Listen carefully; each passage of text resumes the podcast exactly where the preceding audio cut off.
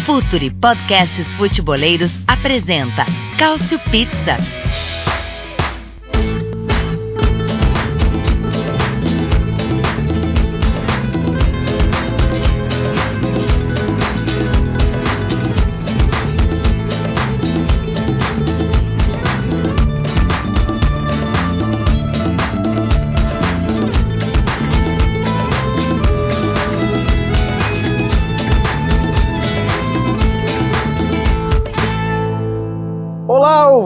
Ouvintes do Future FC, estamos de volta! Este é o Cautio Pizza, o seu podcast sobre futebol italiano. A temporada já acabou na velha bota, mas tem muita água para rolar ainda no mercado, na dança dos técnicos, nas competições de seleções, e vamos ter um assunto muito especial aqui hoje sobre isso, porque a bola nunca para. Este é um oferecimento do Future FC e se você quiser apoiar o Future, receber conteúdos exclusivos, saber primeiro, adquirir mais conhecimento, você pode ser um apoiador do Future, você pode fazer parte do Future Club, entrando em apoia-se, apoia.se barra Future, F-O-O-T-U-R-E.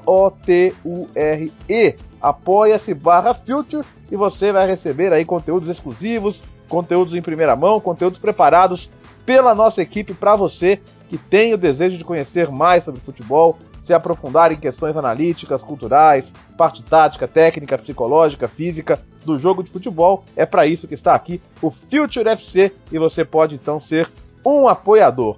Para falar sobre muitos assuntos, seleção da temporada, a dança dos técnicos, é, o Mundial Feminino, a seleção que vai jogar agora pelas eliminatórias da Euro, as seleções de base, temos uma equipe super especial aqui com a gente hoje. Começar por ele, o homem, o Cautiopédia, Nelson Oliveira. E aí, Nelson, tranquilo? E aí, Léo? E aí, galera? Tudo bem? Final de temporada bastante agitado.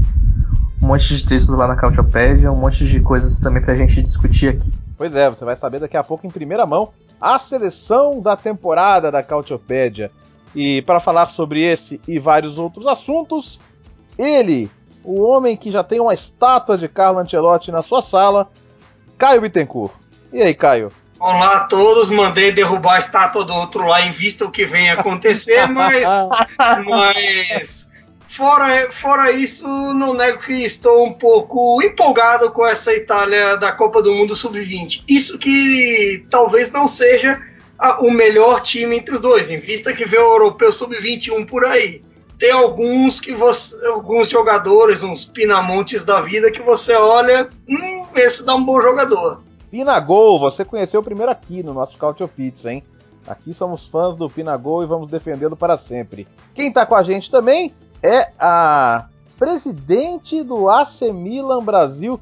Que novidade boa, né? Que bacana que a nossa querida integrante do Cautio Pizza, Natália Pérez, possa participar aqui com a gente. Vai falar muito de Copa Feminina, né, Natália? E todos os outros assuntos também aqui com a gente hoje no Cautio Pizza. Seja bem-vinda, viu? Fala pessoal, fala Léo, Nelson, Caio, todo mundo aí que está escutando o Cautio Pizza. Prazer estar aqui com vocês novamente, né, para falar sobre futebol italiano, futebol italiano feminino, que é um assunto que eu gosto tanto. Copa do Mundo das Mulheres aí chegando. Tô muito feliz, tô muito animada com esse Mundial que tá sendo totalmente diferente, né, dos demais. Nem começou e ele já é histórico, independentemente de resultados. Então, bora tocar esse episódio aí. Vamos falar muito de Cautio. Boa, vamos sim, vamos sim. Bom, gente, terminou então a temporada, né? Tivemos a Juventus campeão, Napoli em segundo, a histórica classificação da Atalanta em terceiro lugar, a Inter garantindo, para variar de forma dramática, a última vaga, o Milan em quinto, a Roma em sexto, os dois na Europa League assim como a Lazio que ganhou a Copa Itália.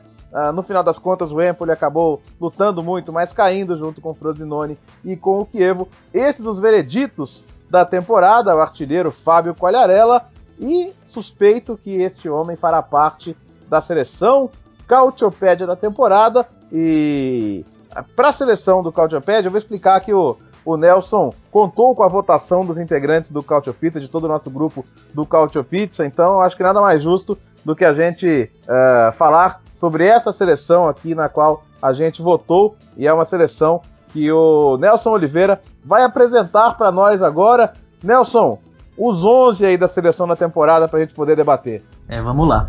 É, só completando, é uma eleição que a gente faz já há um tempão, né? Tem quase uma década, é, em parceria com a Trivela. Agora a gente está fazendo aqui em parceria com, com o Future FC também, né? Através aqui do Cautio Pizza. E a gente contou também com o voto de jornalistas de que acompanham o futebol italiano é, aqui de vários veículos do Brasil, né? Vai, vai, é, veículos e também é, sites e, e, perfis no Twitter que de torcedores, a galera que acompanha mesmo e que gosta do futebol italiano. Então, sem mais delongas, vamos lá os 11. E a, a lista já começa já com um nome polêmico que é o Randanovic no gol. Aí a, de, a defesa vem com Skriniar, Koulibaly e Chiellini. E aí um, um, um meio-campo gasperiniano, né? Opa! Tá no esquema 3-4-3, Ilicite da Atalanta, Alan do Napoli, Brozovic e Papu Gomes. E no ataque, Zapata, Quagliarella e Cristiano Ronaldo, o técnico, melhor técnico da temporada, de lavada, Giampiero Gasperini. Falou que foram apenas dois votos que não foram no Gasperini, né? De todas, eram 35 ao todo e apenas dois não votaram no Gasperini, né? Exatamente. Ele ganhou de lavada pois aí, é. foi a maior unanimidade. Ah, aí é muito justo mesmo, né? Se a gente tá falando aqui de, de um terceiro lugar da Atalanta, classificação para Champions, à frente da dupla de Milão, é realmente um resultado histórico aí obtido pela equipe de Bergamo, né? Acho que nada mais justo. E, e, e nessa aí acaba entrando a, a, a formação 3-4-3 também. Agora, Nelson, eu queria te perguntar, você, você abriu essa votação livre, né? No sentido de que cada um podia escolher a sua formação ideal, não tinha aquela coisa de tem que ser 4-3-3, então cada um podia votar na formação que quisesse. Agora, é, é, seu entendimento é que faltou lateral mesmo nessa temporada? Pelo contrário, tiveram, tiveram bons laterais, né? Inclusive, alguns foram bem votados também. É, o João Cancelo, da, da Juve, ficou próximo. É, o Rateboer, da, da Atalanta, também recebeu uma quantidade de votos expressiva. É, a gente teve voto também pro Gozens, da Atalanta, pro Di Lorenzo, do Empoli, pro Lázari, da Spal. Mas na, na hora de computar os votos, né? E o esquema mais apropriado acabou sendo o 3-4-3 com esses jogadores mesmo. Mas a gente teve bastantes laterais é, que fizeram uma temporada bem interessante na Itália.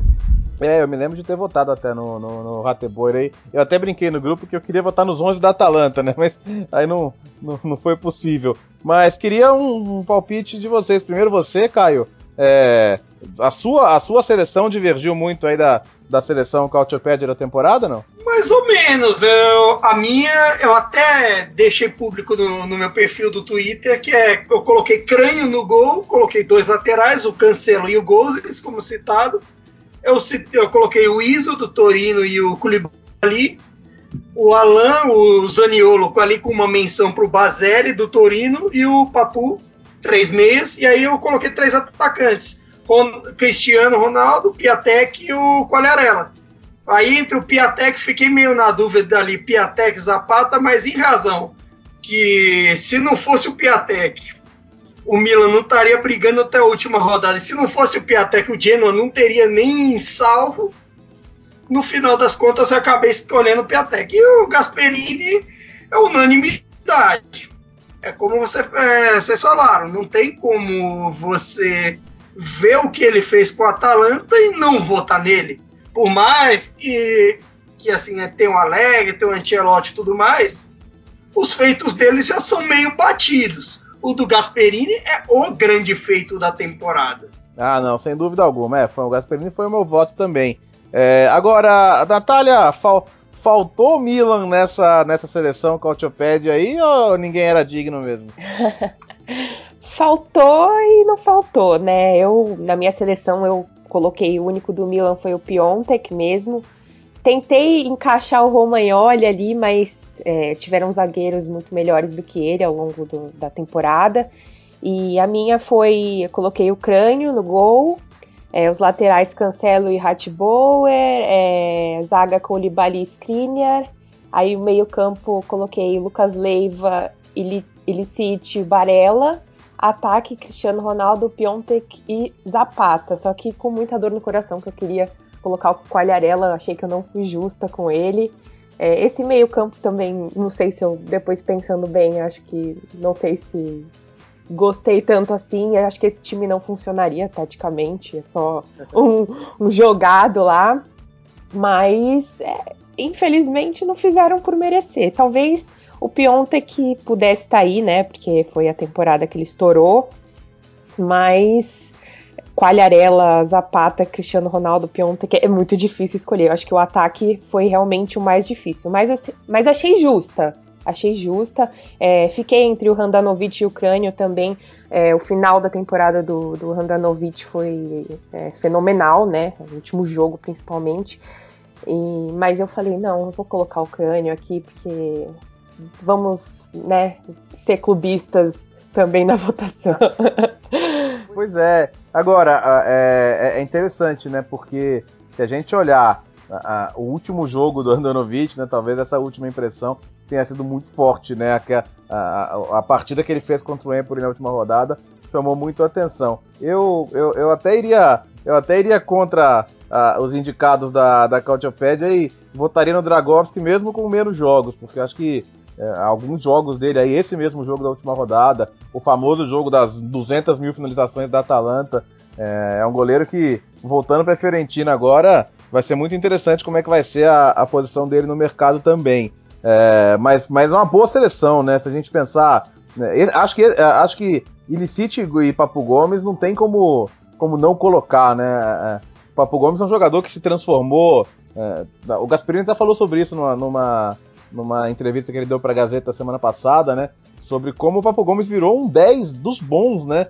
Com, com inteligência tática, visão de jogo, uh, capaz de colocar os companheiros na cara do gol. Então, uh, acho até que seria um candidato a, a craque da temporada. Uh, vocês votaram no craque da temporada também, Nelson? Votamos sim. É, só fazendo um parênteses, né? Em questão de goleiros, foi a, a coisa mais disputada, né? Foi a, a a posição mais disputada. Muitos jogadores receberam votos, né? O Crânio recebeu, foi bem votado, o Sírigo também, o Chesney, Donnarumma. E, enfim, mas tiveram dois né, em outras posições que foram votados por quase todo mundo, que foi, como você falou, o Illicit e o Papo Gomes. E um deles ganhou o prêmio de craque da temporada, e foi o, Illicit. Oh, legal, legal. É, um jogador de tá quase fazendo 32 anos, né? É, um, e tá vivendo o auge da carreira, né? É, já vinha no acrescente desde que assinou com a Atalanta na última temporada e a entrada dele foi o que possibilitou, né? O, o Papu também virar esse 10.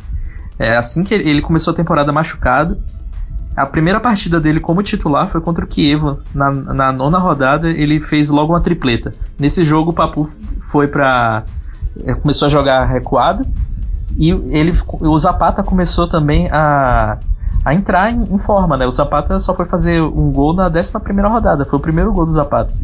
Então a entrada do Illicit mudou a forma de, de Atalanta jogar e isso acabou é, é, colaborando bastante para ele acabar sendo escolhido como o craque da temporada. Natália foi de Illicit também, não? Fui de Illicit também, MVP, sem dúvidas. Canhote a mágica, e eu espero que ele fique, né, na Atalanta para disputar a Champions. Não sei, falaram dele no, no Napoli, é verdade, Caio? Do Ilicide falaram, mas deu uma diminuída nas vozes. Ele e um possível retorno do Zapata. Eu não creio por agora. Ah, eu espero que ele fique, né, para jogar Champions pela Atalanta. Que se mantenha essa base da Atalanta, né? Papu, Papu o Zapata, o City, espero que fiquem. E sem dúvidas ele foi o melhor, ele foi o que ninguém esperava, assim, né? Eu, eu tava pensando, é, até a promessa do, do Percassi, do, do presidente da Atalanta, pro Gasperini, ao garantir sua permanência, foi de fazer um esforço para manutenção desses caras, né? É claro, é, se você se você tem aí um cara de uma proposta de 40, 50 milhões, bom, beleza, aí você vai comprar outro depois, né? Não tem, tem certos valores que não dá para segurar, mas certamente não, não, não, vão sair por qualquer proposta. É... E você, Caio, quem, quem, quem foi o seu craque da temporada aí? Eu fui um pouco diferente deles, mas mais do mesmo. É, fui no Papo Gomes mesmo.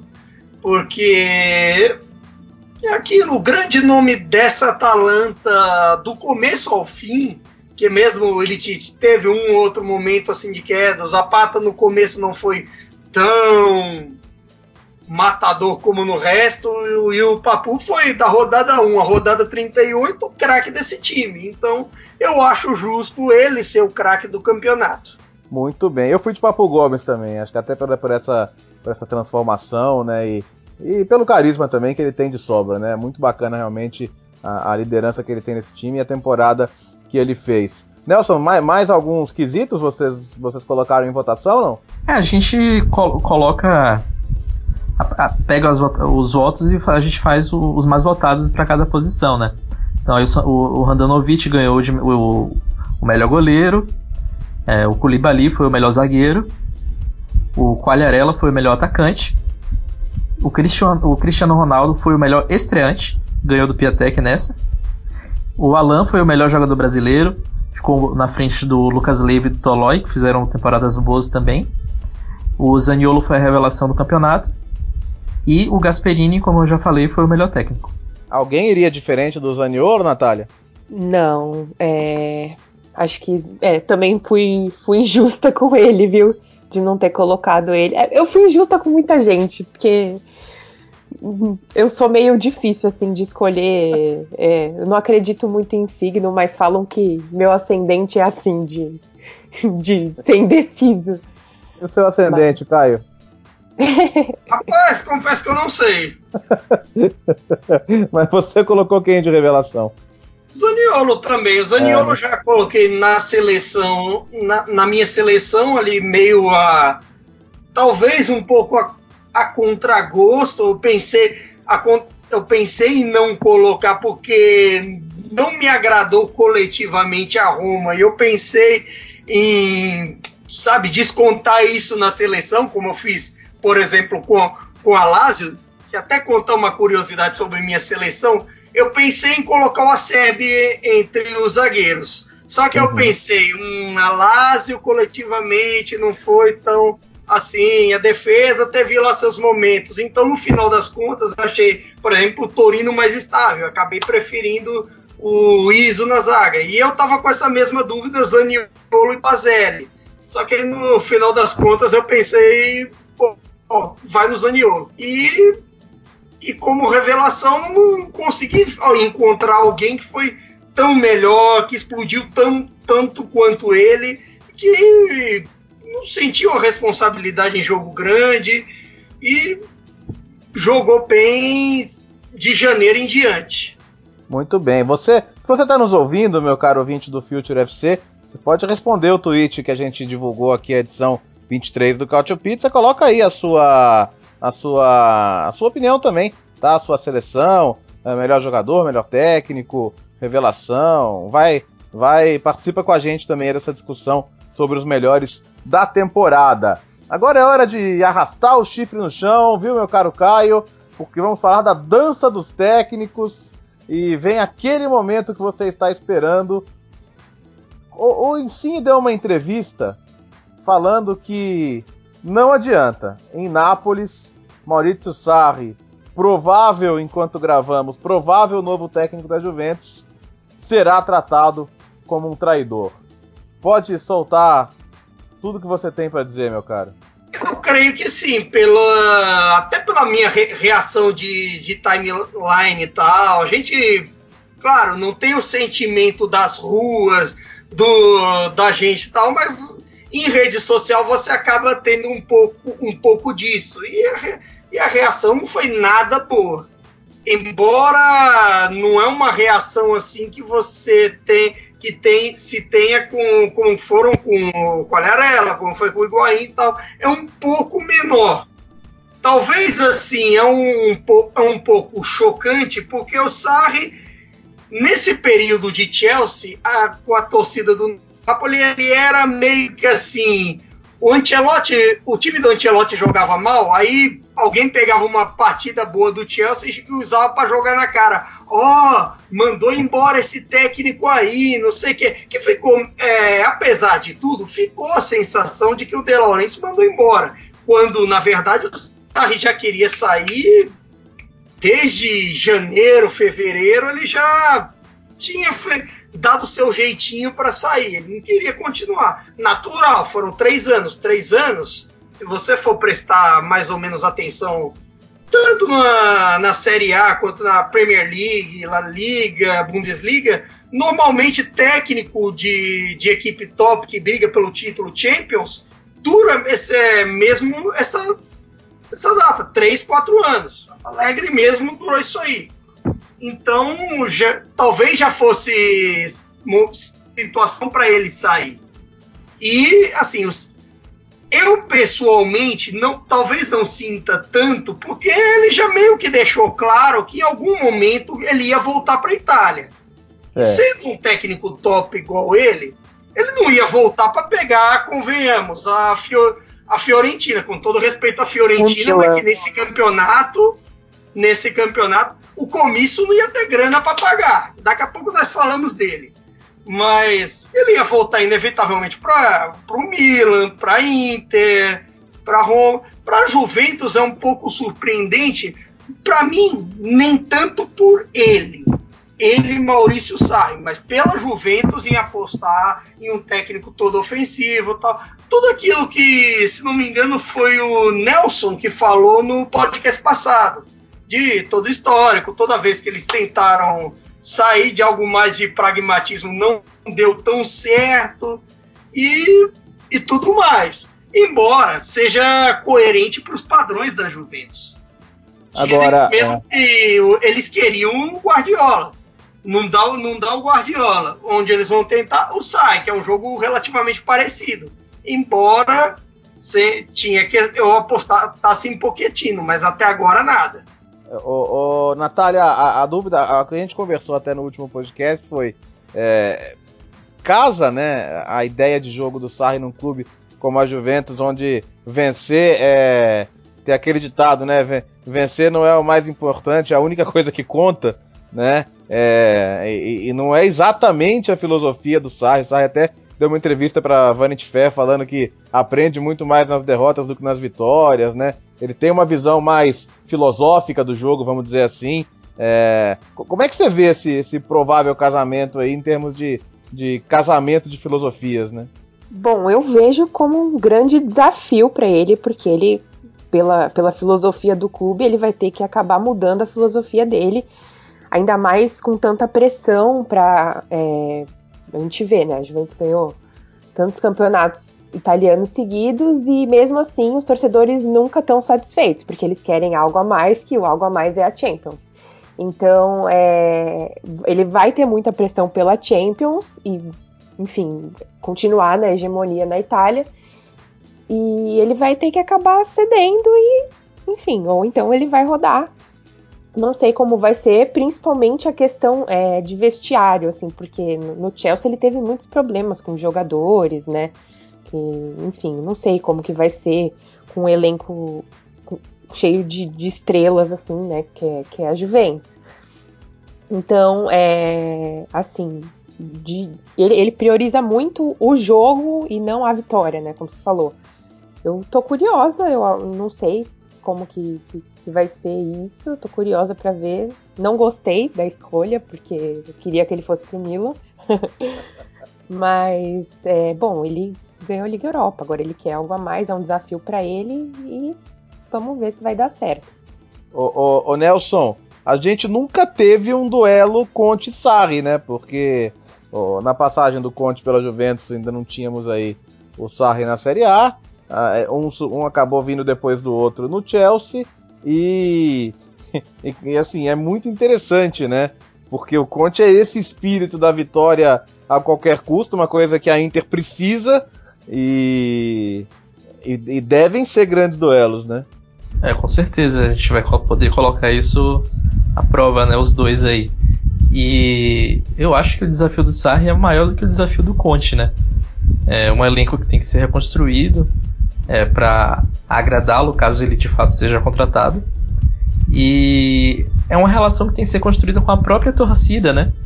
É, na primeira vez que a, que a Juve, os, os ultras da Juve forem cantar algum cântico contra os napolitanos, como é que vai ser?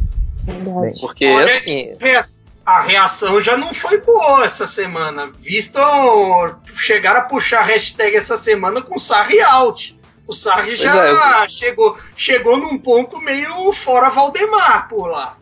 É, e nesse aspecto. É, e nesse aspecto, se né, Nelson? Vocês lembram quando o Ancelotti chegou na Juventus vindo do, do Parma? Verdade. Bem Nunca foi um bem que se quis. É, é, é. Bom, rejeição não nesse nível, mas o próprio Alegre chegou a enfrentar. Agora, não é que seja céu de, de brigadeiro pro Antônio Conte também, o seu passado juventino, né? Até houve um comunicado da, da Curva Norte que depois soube-se que não era unânime, né? Até ele foi até retirado porque ele não foi endossado por todos os setores dos ultras da Inter.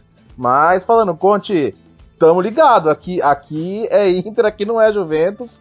Então, algumas coisas que serviam para você lá que não servem, né? Pois é, no caso do. Só uma, mais um adendo sobre o, o Sarri, é que ele seria só o, segundo napolitano na, no comando da Juve em toda a história, né? O primeiro foi o Ferrara, que não deu certo por lá.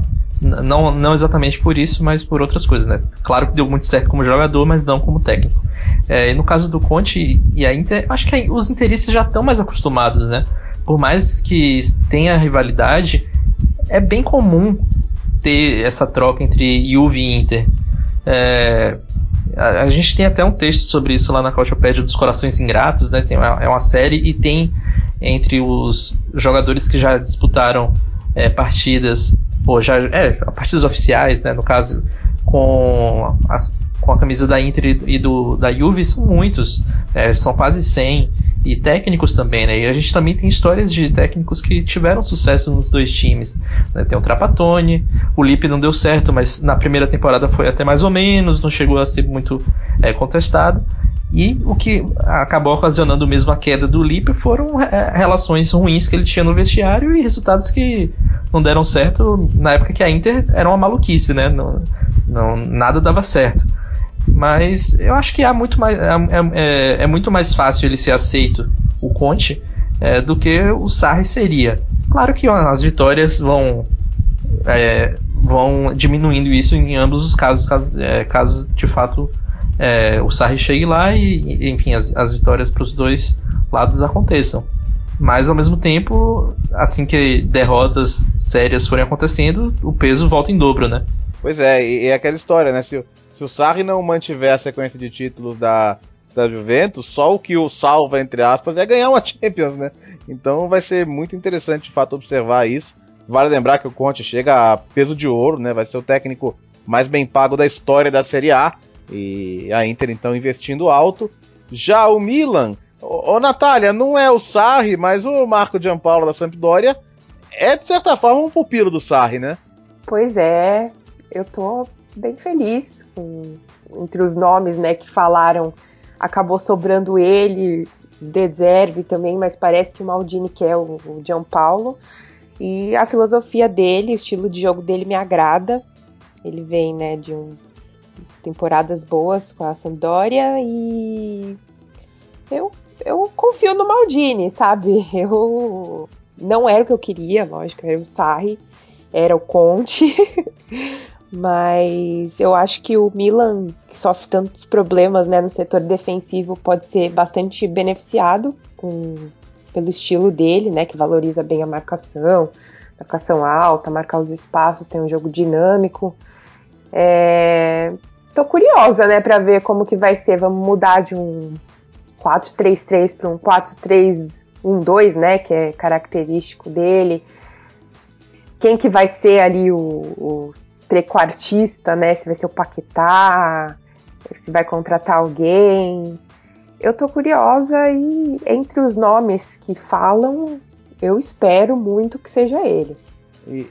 Você é, acha que sinaliza, Nelson, a escolha do Gianpaulo, é, é, esse mercado que, que, que se desenha para o Milan muito de apostas, não? Acho que sim. Eu gosto também da ideia, mas eu fico um pouco receoso. Porque eu acho que o Milan tem tido dificuldade porque tem apostado muito nos últimos anos. É, não sei se isso vai dar certo dessa vez. Tomara que sim, o Gianpaolo é um, é um ótimo técnico. É, pratica futebol muito agradável. Seria bem legal ver um time comandado por ele é, chegar à Europa, né? A, a Sampdoria dele foi muito agradável, mas não chegou a se classificar nenhuma vez. Mas é isso, eu, eu fico um, um, pouco de pé atrás em relação ao trabalho dele. E se os jogadores também forem apostas, é, claro que não vai chegar num, num, ponto tipo, sei lá, Fiorentina 2, né? Mas de um Milan se vê de novo é, emaranhado em, em, em, situações complicadas, né? De, de extracampo, principalmente, né? Aquela pressão muito grande. É, não sei, eu, eu, fico, fico um pouco receoso, mas tomara que dê certo.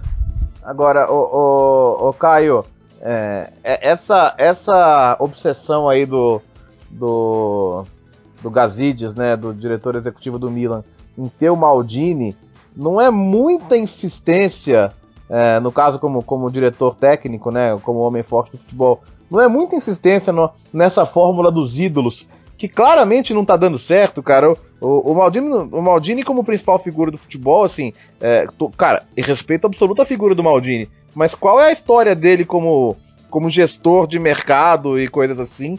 para comandar o futebol. Você tem essa impressão também? Porque eu tô eu confesso que meu pé atrás é menos com o Gianpaolo eventualmente e mais até com a, com a figura do Maldini sendo exposta numa função que é nova para ele. Aquele negócio, o Maldini tem um perfil que segura um pouco questões midiáticas, é um cara afável, não é tipo assim, alguém que vá que você imagine que vá brigar com a imprensa, coisa e tal. Mas, é como você falou, essa questão de do Milan ficar apostando no, nos ídolos do passado não parece uma escolha certa. Porque o Maldini não tem experiência de mercado.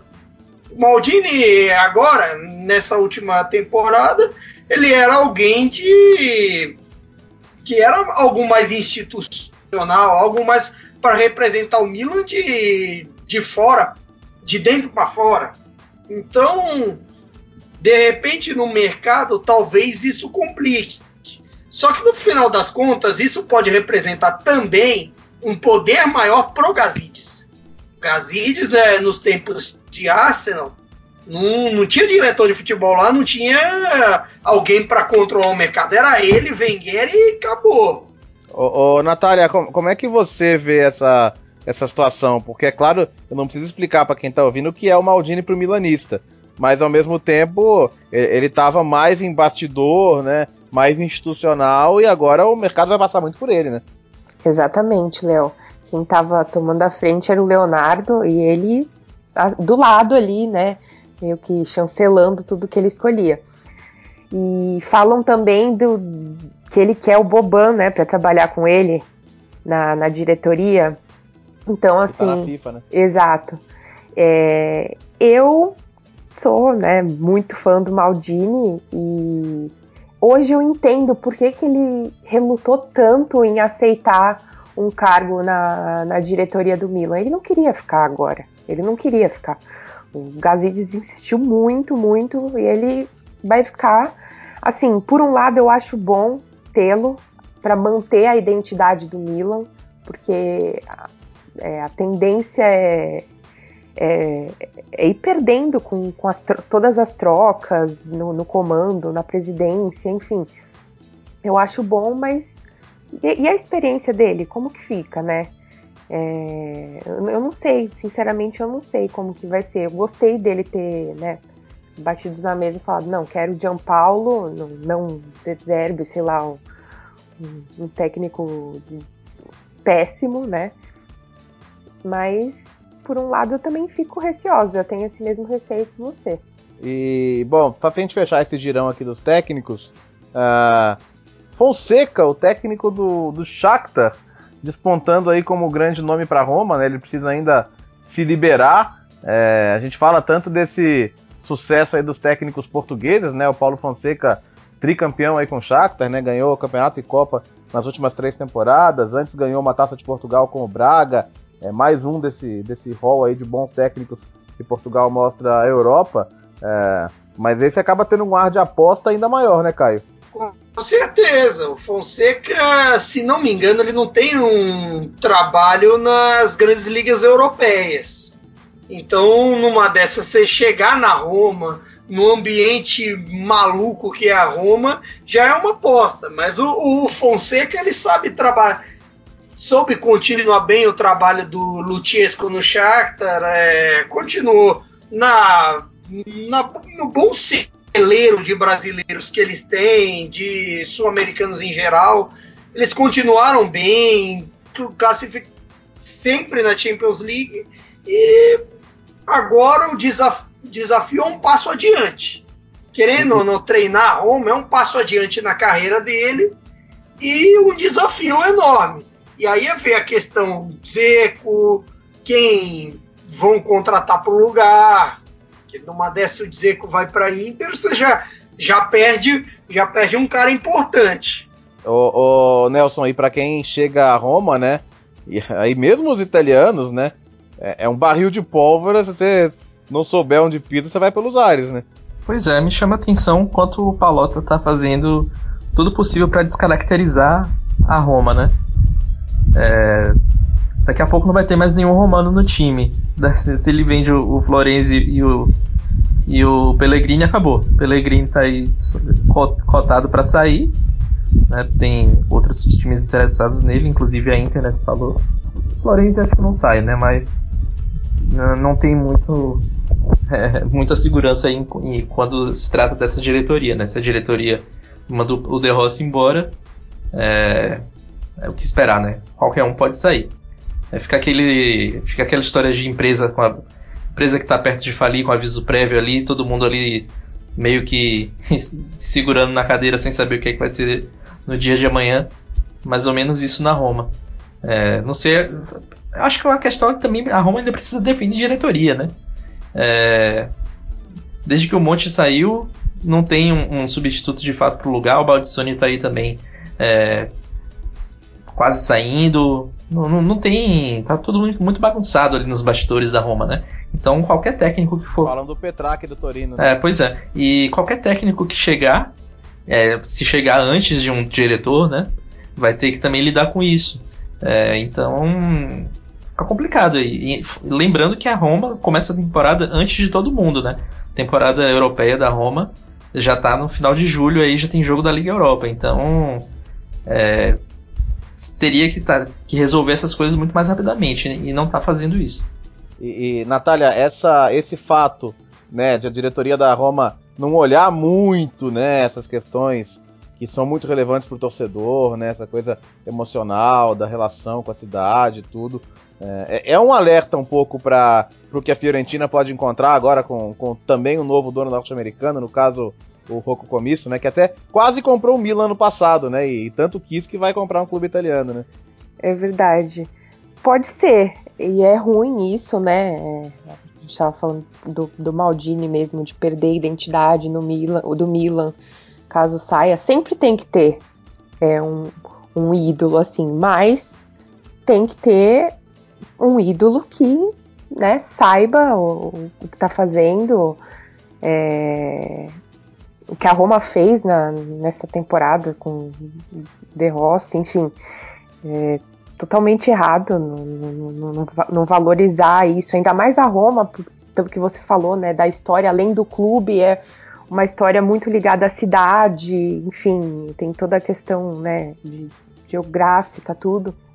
Não sei como que vai ser da, da Fiorentina, acabei de ver isso da, da, da compra, vamos ver. Pois é, e, e aí já Aí, no, no, alguns anos atrás, venderam o, o o xodó da nossa querida Clara Albuquerque, né? E imagina se, se vendem o Chiesa agora de uma vez, aí é, é pesado mesmo. E, e não é fácil, porque ele quer sair, né? Aliás, o nome do mercado é o Chiesa, né, Nelson? É, pois é, só um adendo também em relação à, à Fiorentina, é que eu não duvido nada que para o torcedor da, da Fiorentina seja até melhor ter um cara juventino do que ter os Della Valle no comando. Porque os Della Valle também têm uma relação empresarial bem próxima com a família Agnelli, né? É, o Della Valle faz parte do, do, do board da Ferrari, né? Então já tem ali uma coisa de bastidores mais, mais de amizade.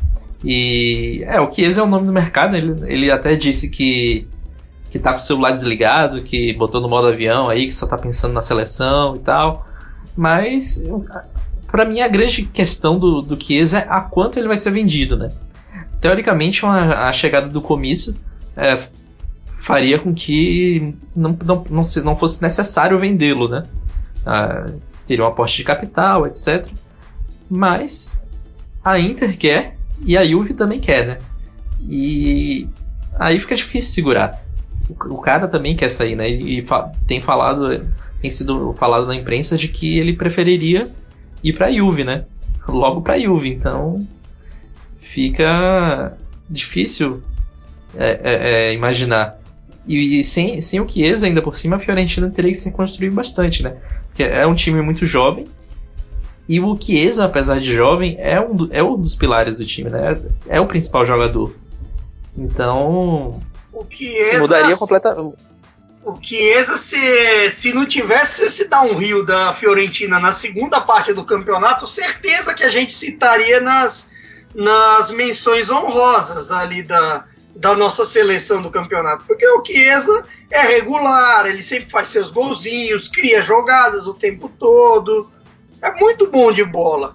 Até, até por conta dele, dos outros, se estranhou essa queda da Fiorentina no retorno. E aliás, falando, falando nisso, numa dessas, se a Fiorentina faz um desmanche assim, o cara já começa errado também. Porque eles têm jogadores cortejados, não só o Chiesa, tem o Veretu também, que o Napoli quer ele. Uma dessas complica. Pois e é, quanto rapaz. que é o passe do Chiesa? Quanto Se falou em 70 milhões de euros, mas assim, Rapaz. de repente, com isso lá, os caras jogam lá em cima. É, é porque se é, se é um valor desses, de repente os caras falam, bom, agora vamos reconstruir a, a, o time a partir dessa grana aí, trazer três, quatro caras. Não sei, é, é, mas e de fato não é situação é fácil. Eu não lembro se o Chiesa tem cláusula. Nelson, você sabe se o, se o, se o Chiesa não tem, tem cláusula? Não tem. Não, tem. tem. É, não tem cláusula e pode jogar lá em cima. Depois, é, acho assim, depois do caso Higuaín, Napoli e Juventus, os rivais italianos se deram uma precavida com relação a isso. A não ser o caso Bernardeschi, que veio depois, que já tinha a sua cláusula lá, 40 milhões fixado, todo mundo que renovou o contrato se precaveu. Até cláusulas tipo a do ICAD 110, nenhum italiano pode, é, pode pagar. É, em relação a, a, essa questão de preço, né? É, por isso que eu acho que o Chiesa ficaria muito mais próximo da Juve também. Porque a Juve venderia muitos jogadores, né? Caso o Sarri de fato chegasse, precisaria mudar bastante o, o seu estilo de jogo e teria dinheiro para investir, né? Até em, em, é, pensando em relação também à, à fair play financeira, etc. A Inter se fala que, que gastaria uma grana maior para contratar um, um substituto para o Icardi, né? Então não seria o Chiesa. Então não teria como chegar e gastar dinheiro para contratar um substituto do Icardi e também o Chiesa, né? Ficaria muito mais próximo da, da Juve. É isso aí. Oh, bom, galera, agora virando, virando totalmente a chavinha aqui. Neste final de semana, domingo, ah, começa aí para a seleção italiana a Copa do Mundo Feminina, disputada na França. Ah, a Itália está no grupo com Austrália, com Jamaica, com a seleção brasileira também. Teremos um, um Brasil e Itália super interessante. E, a Natália vai falar para a gente um pouquinho mais sobre a expectativa dela, sobre, sobre o que a Itália pode apresentar nesse Mundial. Ah, você vê como é uma coisa relativamente nova, né? A, a, a técnica e a Milena Bertolini nasceu em 66 e o primeiro jogo da seleção feminina da Itália foi em 68, né? A seleção italiana feminina tem, tem 51 anos de existência, ela é relativamente jovem, para você ver o, o, o, quanto o futebol feminino ainda tem, tem estrada a percorrer e tem espaços a ocupar, espaços a alcançar. E, e para a Itália, a gente está falando de uma participação em Copa do Mundo 20 anos depois. E, e depois de depois de cinco anos, né, Natália, o torcedor da Itália vai ver a, a seleção em, em, qualquer Copa do Mundo, né? Pois é, Léo. Olha, a expectativa é muito boa para a estreia da Itália né, depois de 20 anos. Eu acho que o grupo da Itália, Brasil, Jamaica e Austrália é um dos mais equilibrados, se não o mais equilibrado da, da Copa. E eu acho que vai ser dele que vai sair um, um, um dos melhores, né, terceiro colocados que vão avançar às oitavas. É, eu imaginei que, assim, não foi uma surpresa a convocação das 23 jogadoras, mas imaginei que fossem ter mais atletas da Fiorentina. E acabou sendo mais atletas ó, Juventus, né, predominantemente, depois o Milan, Juventus com 8, Milan com 6, depois a Roma com 3, Fiorentina também com 3, Kievo uma atleta, Florentia uma e uma de fora, que é a Helena Linari, a zagueira, que é do Atlético de Madrid, que é reserva lá no Atlético de Madrid, mas é muito boa zagueira. Inclusive, esses dias, ontem, eu tava vendo um vídeo dela no Mundial Feminino Sub-20 em 2012, lá no Japão. Um gol que ela fez de falta contra o Brasil. Eu queria muito que tivesse vídeo para poder mostrar aqui no, podcast o gol. Um puta de um golaço. Tem que tomar cuidado com ela porque ela é, bate bem na bola. Não sei se ela vai ser titular, mas provavelmente não. É, e a expectativa é muito boa. É, a Itália é, finalmente encaixou um, um, time, um padrão de jogo. É muito mais organizada que o Brasil. É, vai dar trabalho para o Brasil. Talvez dê trabalho para a Austrália, porque a Austrália é o grande né, bicho-papão da chave. Jamaica, é, só se for aquelas histórias que todo mundo gosta, né? Que ninguém espera. Mas a expectativa é muito, muito boa. É... Não teve nenhuma jogadora da, da, da Série B convocada, foram todas da Série A. Eu achei que talvez pudesse ter alguma jogadora da Inter, que foi campeã né, da Série B. Mas as meninas que se destacaram, né, a, a Glória Marinelli, a é, Regazzolini também, elas são novinhas e elas estão com a seleção sub-23. Então, eu acho que a, no fundo a Bertolini fez certo, né, de, contratar, de contratar, desculpa, de convocar essas atletas assim, não, não mais velhas, mas assim, com uma idade mediana, assim, porque a Itália estava 20 anos sem ir para a Copa e elas têm que jogar. Então eu acho que tá certo, assim, é, vai passando pela, pelas gerações, né? Então elas vão ter a chance, chance delas também. E eu acho que é isso. Eu, eu apostaria que a Itália passa em segundo lugar no grupo e o Brasil em terceiro, com a Austrália em primeiro, viu? É, é, é seguro a gente dizer, Natália, que, que nesse time o, o, o, ataque é o que tem de melhor, né? Por exemplo, com a, com a Direlli, que tem 29 gols na seleção, que é uma jogadora muito forte. E a, uma, a maior concentração de talento está no ataque ou é exagero? Eu acho que é muito equilibrado, mas sim, o ataque é muito bom. É, a gente tem a, a Direlli, tem a Daniela Sabatino, que provavelmente vão ser as, as titulares, que a, a Bertolini joga no 4-4-2, então acho que provavelmente são, vão ser as duas. E tem a, também a Diatinte, né, que foi a artilheira da, da Série A nessa temporada. Então, assim, eu acho equilibrado. A zaga é boa. A gente tem a capitã, né, a Sara Gama, que é, cresceu muito na Juventus. Saiu do Brecha, foi para Juventus, cresceu muito lá. É, eu acho que o, o, o meio-campo, que é né, dominado pela Bonancea, é, tem muitas jogadoras boas. Eu acho que é, é equilibrado. Lógico que o ataque chama atenção, assim, por conta né, da quantidade de gols que as meninas fizeram ao longo da temporada. Foram, foram muitos gols. Mas eu acho que é, é bem. É um time equilibrado, assim, bom do gol ao, ao ataque. Ô, ô, Nelson, e foi uma temporada que o futebol feminino viveu momentos marcantes, né? A, a, o, o próprio acesso da Inter né? Como, como mais um, uma equipe de camisa agora se juntando aí ao, a esse movimento forte do futebol feminino. Tivemos aquele Juventus e Fiorentina lotando ali o, o Allianz Stadium. É, é, os jogos com cada vez mais transmissão é, em, em, canais importantes, em veículos importantes na Itália. É, acho que foi a temporada do grande boom do futebol feminino na Itália, né, Nelson?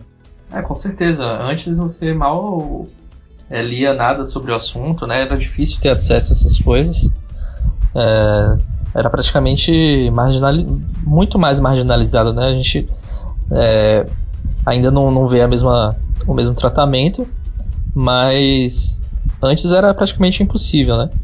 E tem algumas figuras, né, que, que também colaboram, né? No caso da Inter, acho que uma coisa positiva é o fato de que a Regina Baresi, né, filha do, do Giuseppe Baresi, ídolo do clube, né, que trabalha lá também, ela é jogadora da, da, da equipe, então também é um, é um nome que ajuda a, enfim, a, a voz da, das meninas ali dentro do clube e e no caso do, do, da parte de marketing, né, a gente vê como tem, tem havido uma grande resposta né, também da parte do, da, da, da, torcida. É, acho que tem tudo para crescer. Acho que a Itália vai fazer uma boa, uma boa Copa do Mundo. Também concordo com a Natália, acho que com em relação a, a, a ordem de classificação do grupo. Acho que a Itália luta com o Brasil pela segunda vaga e acho que sai como favorita. E outro ponto que eu queria destacar, que tem, é que tem até um texto lá na, na né, escrito pela, pela Natália e pelo, pelo Charlie, que fala sobre, um pouco sobre os destaques da, das meninas da, sele, da, da, seleção e fala sobre a, Sala, sobre a Saragama, né, que é a capitã e é, ela é negra, né, ela é filha de um, de um congolês com, com uma, uma, uma, italiana de Trieste, né, que é uma região da, da Itália ali próxima da, da Eslovênia. Então é um retrato bem forte dessa multiculturalidade da Itália hoje em dia, né? E vamos imaginar o, como seria se a Itália tivesse um dia um capitão negro, o quanto é que de, a Itália masculina tivesse um capitão negro, o quanto é que teria de polêmica, o, e o quanto não tem de polêmica no futebol feminino. É um exemplo, eu acho que os homens deveriam seguir entre os vários que as mulheres podem dar. Ô, Caio, pelo que você acompanha aí também, muito da, da mídia italiana, né, e de muita gente que você segue na Itália, é, que, que, tipo de repercussão você acha que uma boa campanha da Itália na Copa do Mundo pode ter em relação ao, ao avanço do futebol feminino no país? Daria com certeza para, digamos assim, alguns clubes que hoje têm como é que é uma parceria com outros da Série A assumissem, botassem sua camisa para jogo, como faz a Juventus, a Roma, o Milan e, e a Fiorentina, por exemplo, e o Sassuolo, sejamos justos, colo, colocar suas camisas para jogo e, e fortificar o, o negócio. Que muito do crescimento se devem a esses clubes. É bem verdade que é, eu até estava conversando esses dias com. Quer dizer, conversando, eu vi conversas de uns amigos italianos em comum e, curiosamente, eles citavam como exemplo aqui o Brasil o fato da, da obrigatoriedade de, de terem de terem equipes femininas na hora das inscrições para Libertadores, Campeonato Brasileiro e tudo mais. Nesse, nesse aspecto não se tem lá. E daí clubes como Napoli, por exemplo, só tem sua camisa em equipes de base.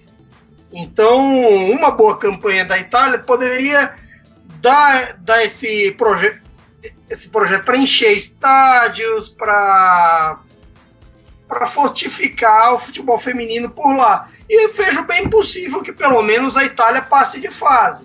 Não é é um grupo que você imagina que tem uma favorita, que é a Austrália, talvez uma das grandes favoritas ao título, mas tem uma equipe que você olha e vê assim como a equipe que todos os três vão bater, que é a Jamaica. Você não, não vê talvez a Jamaica tirando ponto nem da Itália nem do Brasil, e daí Brasil e Itália você vê qual, qual vai ser o, o segundo lugar ali. Talvez Boa. a seleção eu acho, acho até que em vista a questão física e técnica brasileira que não, não está no seu ponto ideal, de repente a Itália pode surpreender.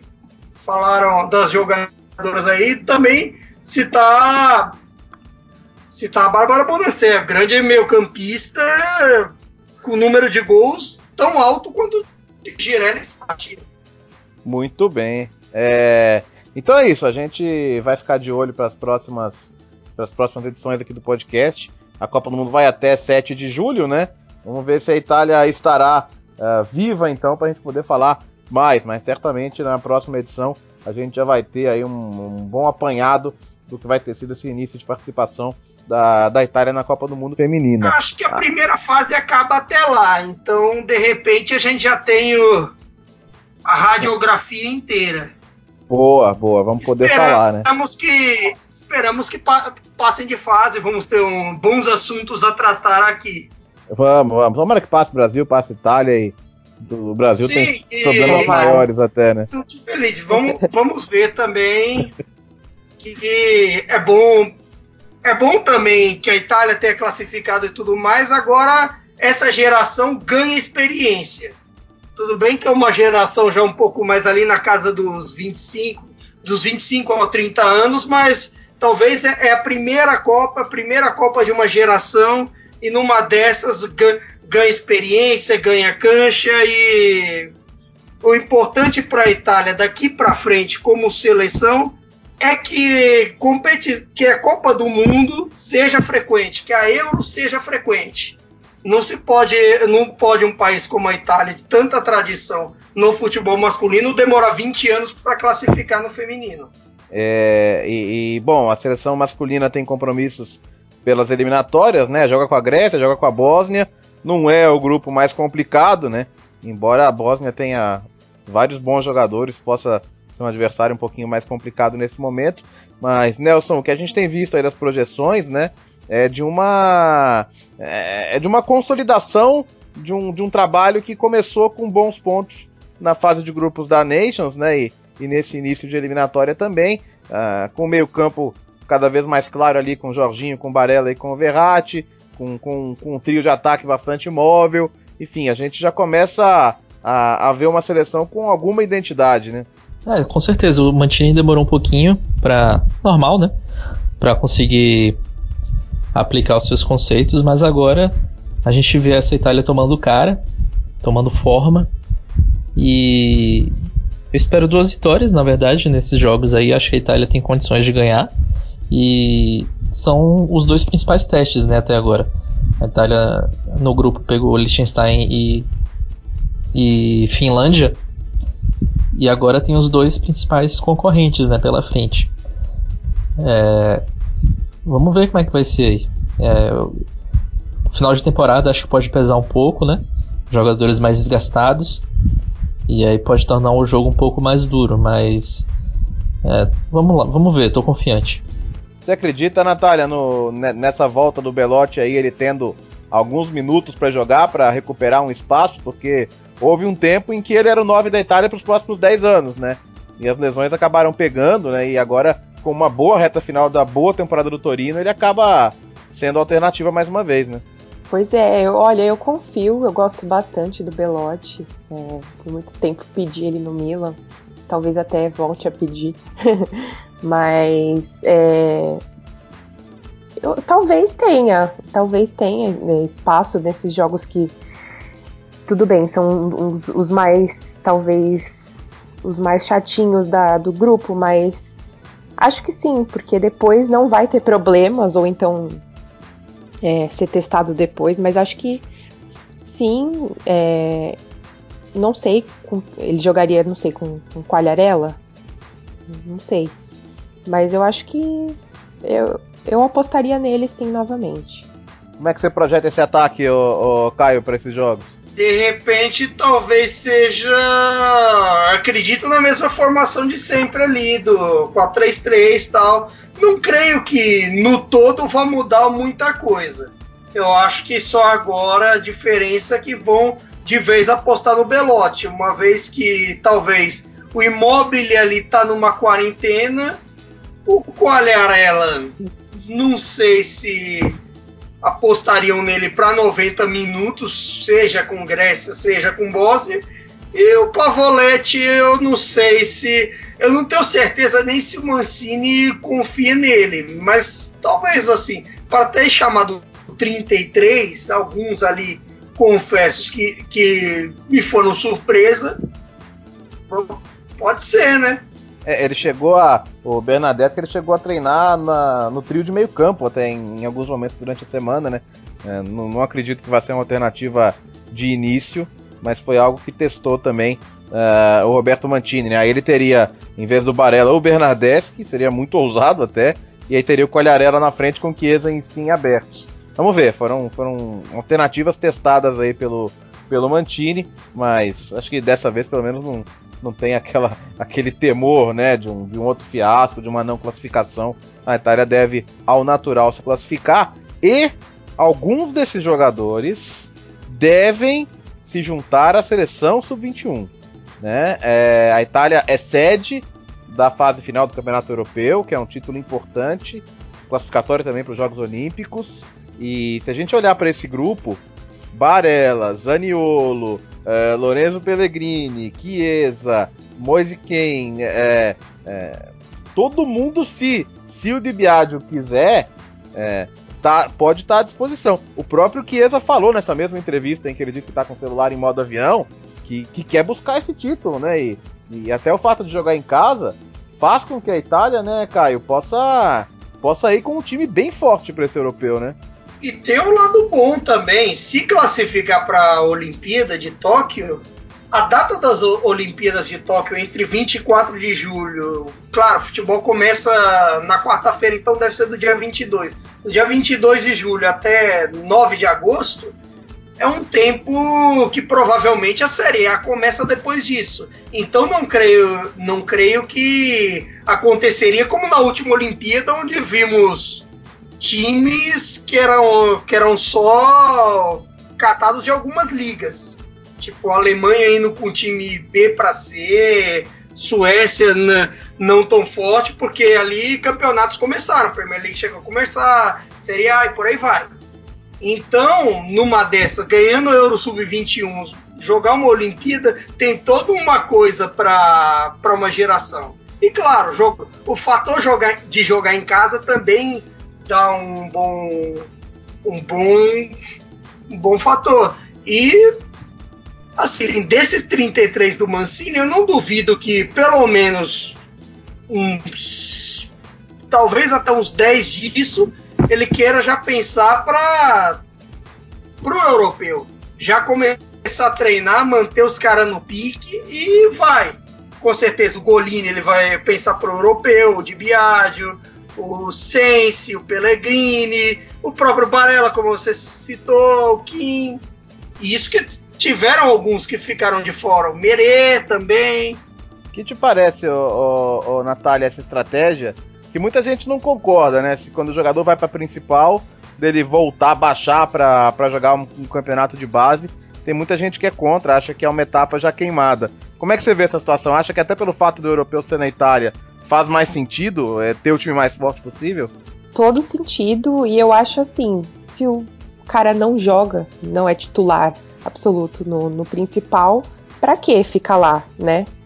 Eu acho que tem sim que jogar, né, rebaixar entre aspas, porque ele se ele tá no principal é porque se ele vai pro sub-21, ele tem muita chance de jogar. Então eu acho que, que é uma boa. E você, Nelson?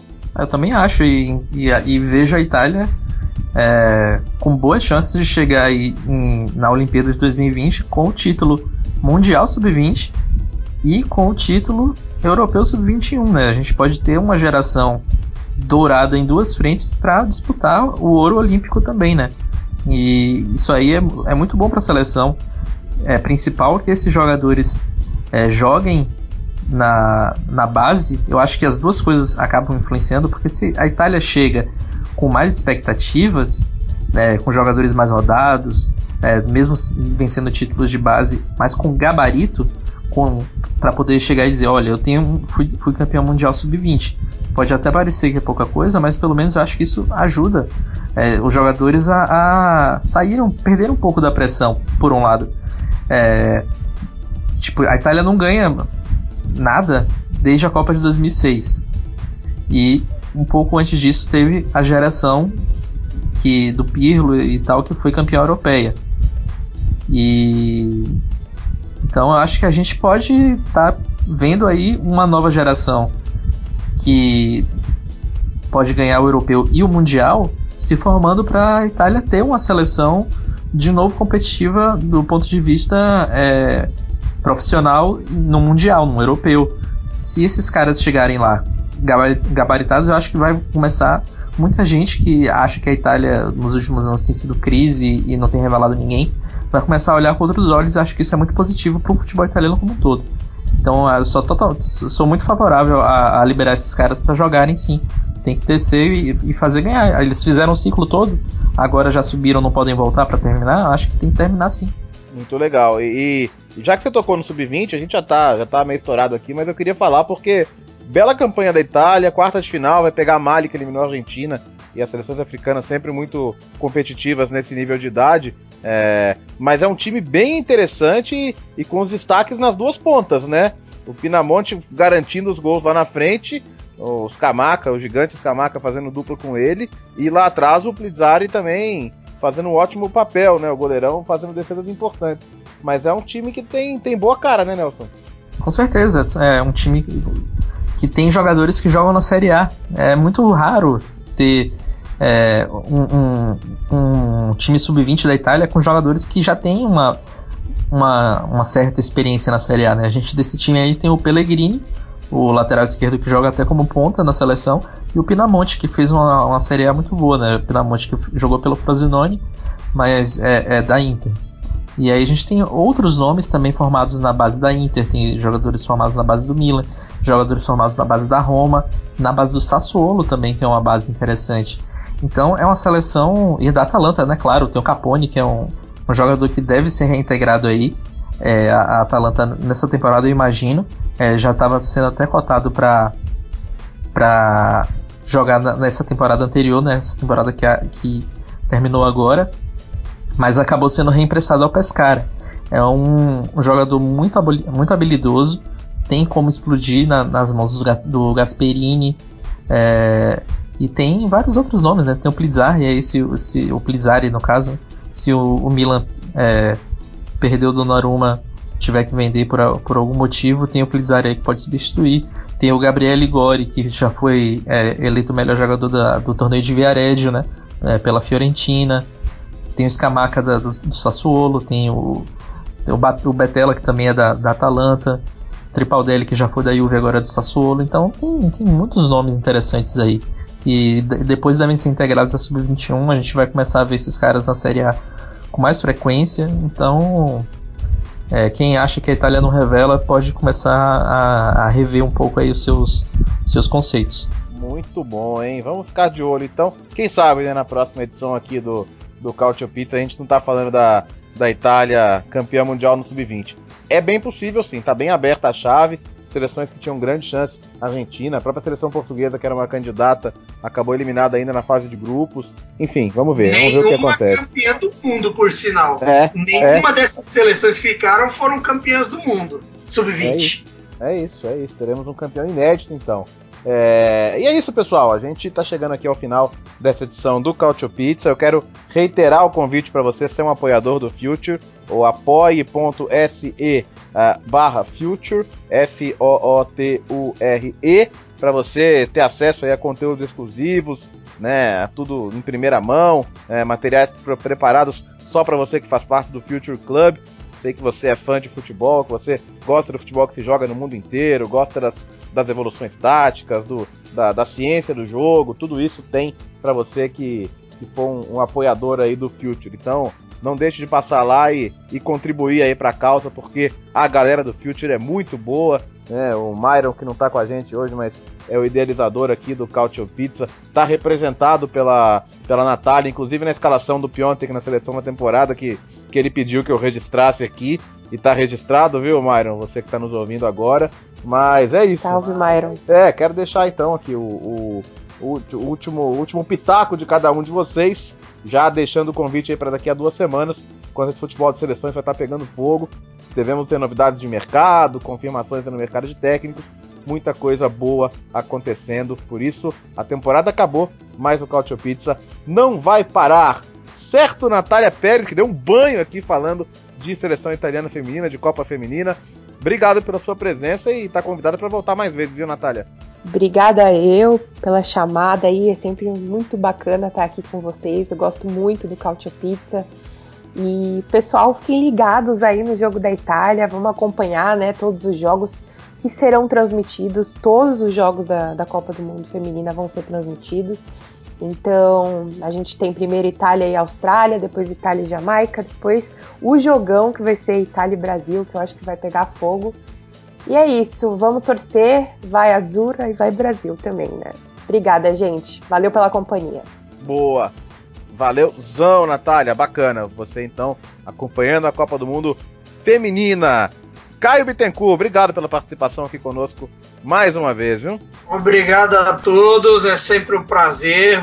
Vou repetir isso umas 3 mil vezes, porque é sempre um prazer. Mas enfim, sobre a questão do sabe uma coisa que eu ia falar, mas acabei esquecendo, vou até dar uma lembrada, que todo grande técnico na Itália normalmente roda por mais de um time grande. Até estava comentando isso com o Nelson na sexta-feira, dos grandes do, dos atuais técnicos da Série A, uns 5, 6 já treinaram mais de um dos grandes. O Ancelotti já treinou Juve Milan, o Alegre na última Série A treinou Juve, Milan, Ranieri já treinou quatro dos seis, Pioli, Mazai, enfim, é uma coisa assim de que é costume de todo grande técnico. Então, ver o Sarri no, na Juventus ou no, no Milan ou qualquer outro não seria nada de anormal, porque a rotatividade é grande. O sentimento de traição por parte dos napolitanos é mais questão de, depois de muito tempo levando o sarrismo com um estilo de vida, você inevitavelmente, numa dessa, ele se vendendo ao palácio, como ele se chamava, acaba sendo uma traição. E quanto à Copa do Mundo Feminina, vamos esperar que vem coisa boa, vem coisa legal para comentarmos nas timelines da vida. Boa, vamos ficar de olho Caio sim. encerrando com chave de ouro, né? Do jeito corneta dele. É lógico. Ah, ainda, sutilmente. Ainda, ainda, mais agora que ele tá ouvindo, tá, tá vendo o Sarri na Juventus e ouvindo Marília Mendonça a noite inteira. não, não, eu juro que já foi pior. Na, quando é. foi com o Higuaín, foi muito pior. Muito pior. Certo, foi de Bruno e Marrone pra baixo, né? Não, essa daí, a do Higuaín foi o que? Passou a faca no meu coração e deu faz Superado, parte, né? Faz parte. Já foi superado. Com o técnico a gente dá uma imaginada. É, eu fui meio acostumado isso com meu time brasileiro também. Então. Caio, pensa que poderia ser pior. Ele poderia ter ganhado título. Seria mais, né? Então... Ah, não sei. É parte do, do processo. Boa. Boa, vamos, vamos, vamos, vamos, vamos, vamos guardar essa mágoa para a próxima temporada que vai ter muito assunto bom, hein? Vai ter é... muita mágoa de caboclo. É isso. O Nelson Oliveira do Cautiopédia, você segue a Cautiopédia no Twitter, você acompanha o site que tem um, um acervo espetacular de textos históricos sobre o futebol italiano, muito noticiário também, prestigia aí o jornalismo independente da Cautiopédia. E Nelson, obrigado aí pela participação em mais um Cautio Pizza. Obrigado aí, Léo, Natália, Caio, todo mundo que ouve a gente. É, queria convidar vocês para ver o, rest, o restante da seleção, né? Lá no site da Cautiopédia. A gente tá deixando publicado agora também. E pode conferir lá todas as menções honrosas, todos os eleitores da, da seleção da temporada também. E Vamos voltar aí na, daqui a duas semanas. Esper, esperamos que com a Itália campeã mundial sub-20. Esperamos, vamos ver o que vai rolar. Obrigado, Nelson. Obrigado ao Caio. Obrigado a Natália. Obrigado a você que nos ouviu. A gente se alongou um pouquinho demais hoje. Se você chegou com a gente até aqui, obrigado em dobro, porque é muito bacana você que nos acompanha, nos prestigia nesse Cautio Pizza que já chega então a sua 23 terceira edição. Obrigado, galera. Um grande abraço. Até a próxima. Arrivederci. Tchau.